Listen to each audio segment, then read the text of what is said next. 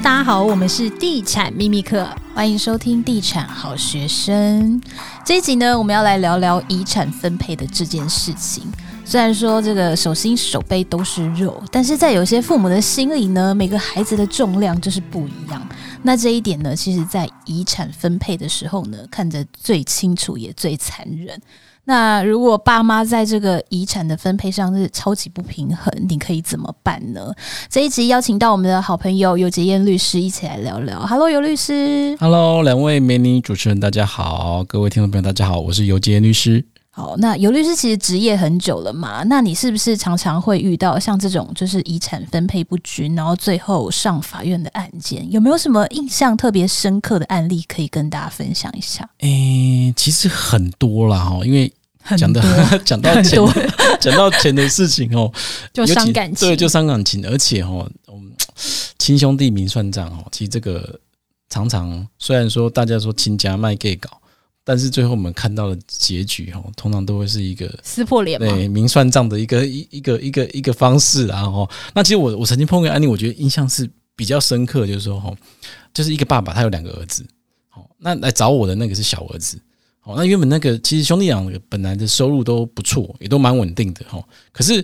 弟弟的收入其实比较好一点，弟弟比较优秀一点，好，那生活也比哥哥哥哥来的优渥一点，好，那。虽然说这两个人都没有跟爸爸住在一起啦，哈，不过其实对爸爸也算是孝顺，哦，也会定时给生活费去看爸爸。但是后来因为爸爸他中风了，好，虽然说中风之后其实意识不会是有太大的影响，但是因为中风之后，毕竟就是因为老了嘛，哈，就是变成他的生活上就会有些不便，也没办法自理，就需要有人去照顾。啊，两兄弟就像我讲，他其实他也蛮孝顺的，也不太忍心把爸爸送到养老院，好，那所以说他们就协议之后，哈，就让。收入比较高的弟弟他去赚钱，哦，他们其实有有还是有比较一下，看谁收入比较高哈。我们来来看谁 CP 值比较好，所以他就让就让弟弟去赚钱啊，哥哥可能就减少工作的时间哈，在家里多照顾爸爸哦，因为他们可能也不相信看护会好好照顾爸爸之类的哈。那所以一开始其实没有什么太大的，就是这个模式他没有太大的争议哈，就慢慢就顺顺的过下去。可是后来爸爸他就第二次中风了，好那。情况其实不是非常乐观，好，那第二次中风变成他医药费啊，爸爸因为他有些并发症就就就就起来了，好，他医药费其实蛮多的，好，那所以说为了这个钱的部分，其实兄弟就开始有点争吵，有点有点有点摆不平了，好，那这时候哥哥就会觉得说，那诶都是我在照顾爸爸诶，好，虽然说你去外面赚钱你很辛苦，可是那这时候做其实照顾病人是非常辛苦的，所以他就会觉得说。啊，都是我在照顾爸爸，那弟弟就会觉得说啊，当初就讲好的啊，我我去工作，那我负担比较多一点的医疗费用嘛，好，那你你今天你就是你多花点时间去照顾爸爸，好，可是因为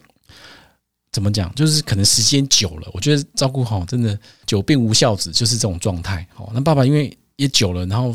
那个医疗费用也增加了，好，所以变成说两兄弟的感情就是一直在争吵，就越变越差，那后来爸爸就负荷不了了。就终于可能还是不幸就过世了。可是爸爸哈那时候其实，在过世之前哦，后来才发现原来爸爸有立了遗嘱，遗嘱一摊开来哦，他把大部分的财产留给了哥哥，因为哥哥照顾他。对，因为哥哥照顾他。爸爸在醒过来的时候，就是看到哥哥哦，在痛苦的时候需要换需要照人照顾，再去换哥哥来。好，那其实哥哥那时候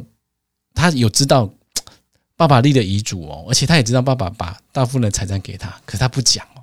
他也不会跟爸爸说哦，没有啦。其实当时我跟哥哥，我跟弟弟是讲好，就是说弟弟出去赚钱，弟弟出去赚钱，那我来照顾你。好啊，弟弟其实也付了比较多的的生活费用，也也支应我们两个一般日常的开支。可是哥哥并没有把这个事情告诉爸爸，所以爸爸就一直很误解，就是诶，弟弟就是原来这么不孝顺。好，反正是哥哥比较孝顺，所以哥哥就分了大部分的财产。其实这个案例蛮伤心的，因为他们其实一开始就是是一个很很完美的家庭，就是都是互相付出。那没想到最后变这样，那后来怎么办？这个弟弟有有分到一半的财产吗？其实就是这样，就因为像台湾就是这样的规定嘛，哈，就是说，呃，虽然说我们哦，就是每个人都可以立遗嘱，每个人可以对自己遗产做一些处分，可是法律上它会保障被继承人的一定的比例，也就是所谓的特留份。哦，就是应继分，原则上就是，如果以这个案例来讲，就是他应继分的一半。好，所以说至少弟弟他可以拿到四分之一。哦，就是因为本来是两个继承嘛，一人一半，然后应那个特留份又是应继份的一半，所以他可以拿到四分之一。其实他爸爸留了百分之八十五的财产给哥哥。哦，按照理来讲，呃，本来应该应该一人一半嘛，可是特留份是四分之一嘛，所以其实他就是要达到二十五，他应该拿到二十五 percent。哦，所以他其实他现在这状况，他顶多再跟哥哥去请求十 percent 的特留份的返还，就是这样子而已。那你说有怎么办？没有办法，除非你去争执说，哦，这个遗嘱是无效的。哦，这个遗嘱爸爸可能那时候生病了，他立这个无遗嘱，哦，是没有遗嘱能力的，哦，就是这个遗嘱是无效，就像我们张荣发 先生一样，哦，在争产的时候就就去争这个遗嘱是无效的，要不然就没有办法。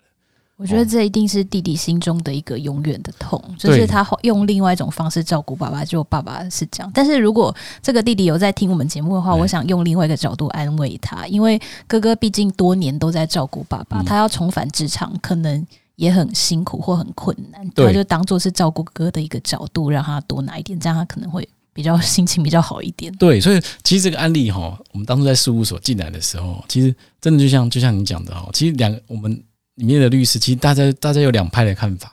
嗯，大派就觉得说，哎，哥哥是应得的啊，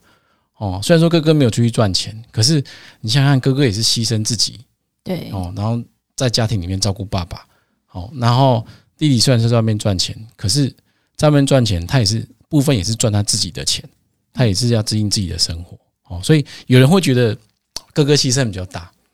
哦，可是有人会觉得说，啊，弟弟也有牺牲，应该要公平。所以这就有一点，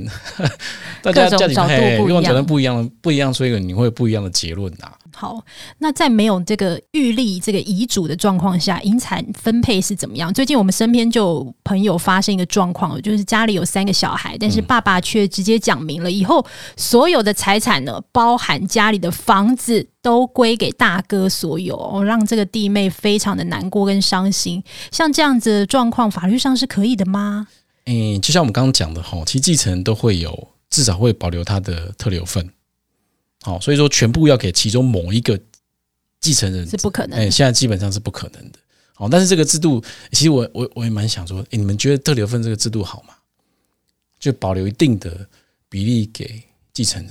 因为这个家家有本难念的经哎。那如果这个这个情况比较特别，比如说某一个人真的特别的不孝，对。那他还是可以拿到特留份，是可以的。对对，就是说很多哈，我现在其实反的很多客户来找我的时候，他们要立遗嘱，好他们其实通常会立遗嘱哈的很主要的原因就是他们真的不想要把他的财产留给其中某一个继承，真的，他们他们都是这样子。我说哦，没有办法，就算你今天遗嘱这样写，还是必须要留给，还是他他还是将来还是有法律上的权利来跟你其他的被继承人请求。那如果你真的这样立，哦。我可以预想得到你，你只是让你以后的继承人他们去法院互告，嗯，所以你千万不要这样立。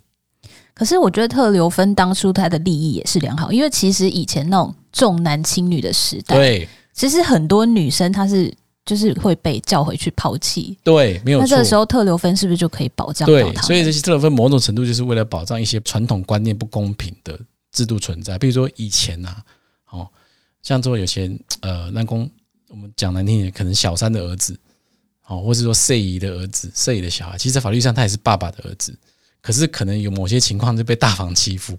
哦，他就没有办法去继承到爸爸的财产，哦，其实这样对小孩子其实是不公平的，小孩子又没办法选择他是大房生还是二房生的，哦，所以这个观念才会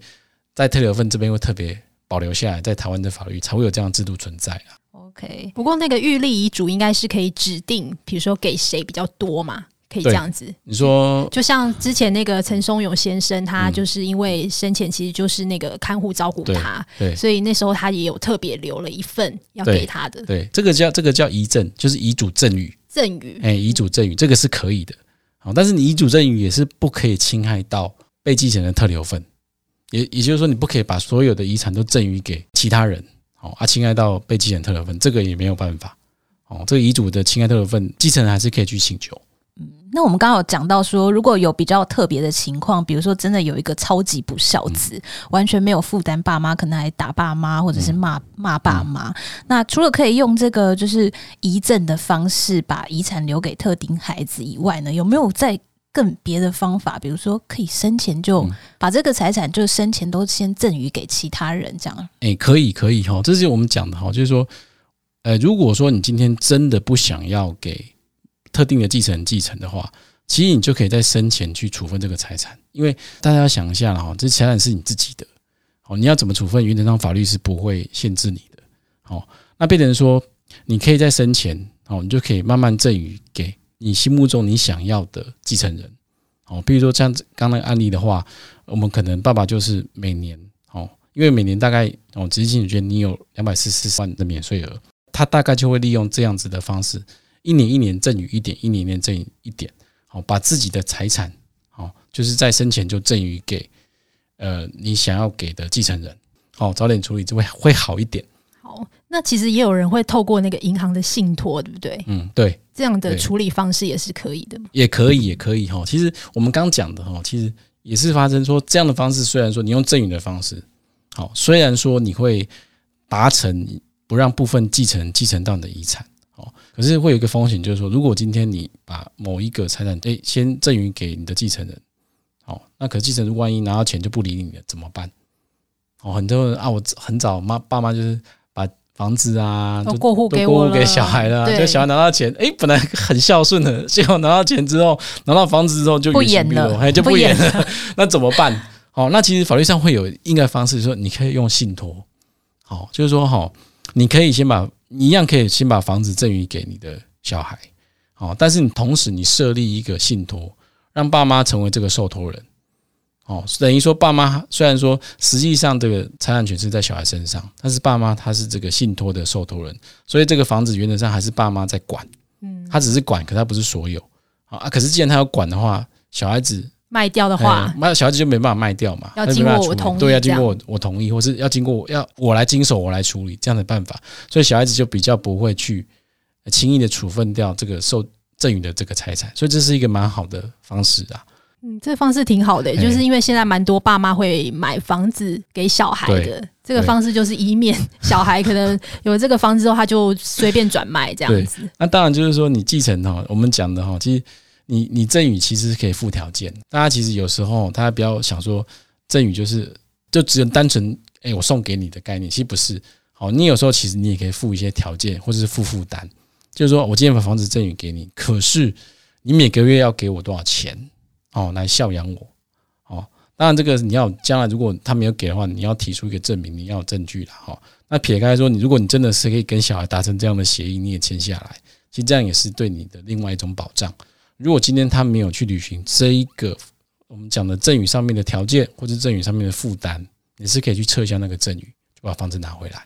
哦，这样也可以保障自己，以免自己变成一个失孤的老人呐。对，像我们最近就有听到一个例子，是说，就是有一对父母，他就是把遗产呢，就是都预先给了同住的这一个孩子。那当时他们兄弟姐妹就是有约定好说，那父母的老年生活就由同住的这一个小孩来照顾。嗯，但是呢，等时间久了，那住在一起当然摩擦就比较多。等到父母这个真的到了晚年的这个期间，这个同住的小孩呢，他是。完全不照顾爸妈，但是当时他们一定也是没有想到说要这个附条件的这一个赠与。嗯，那这种情况下，这个父母他有机会把已经赠与的财产拿回来吗？还是就只能鼻子摸摸就就算了？其实真的没有办法哎、欸，就给了就是给了。对，这是很现实的。你赠与就是给就是给了哦。但因为其实赠与它原则上以法律性质来讲，它是一个，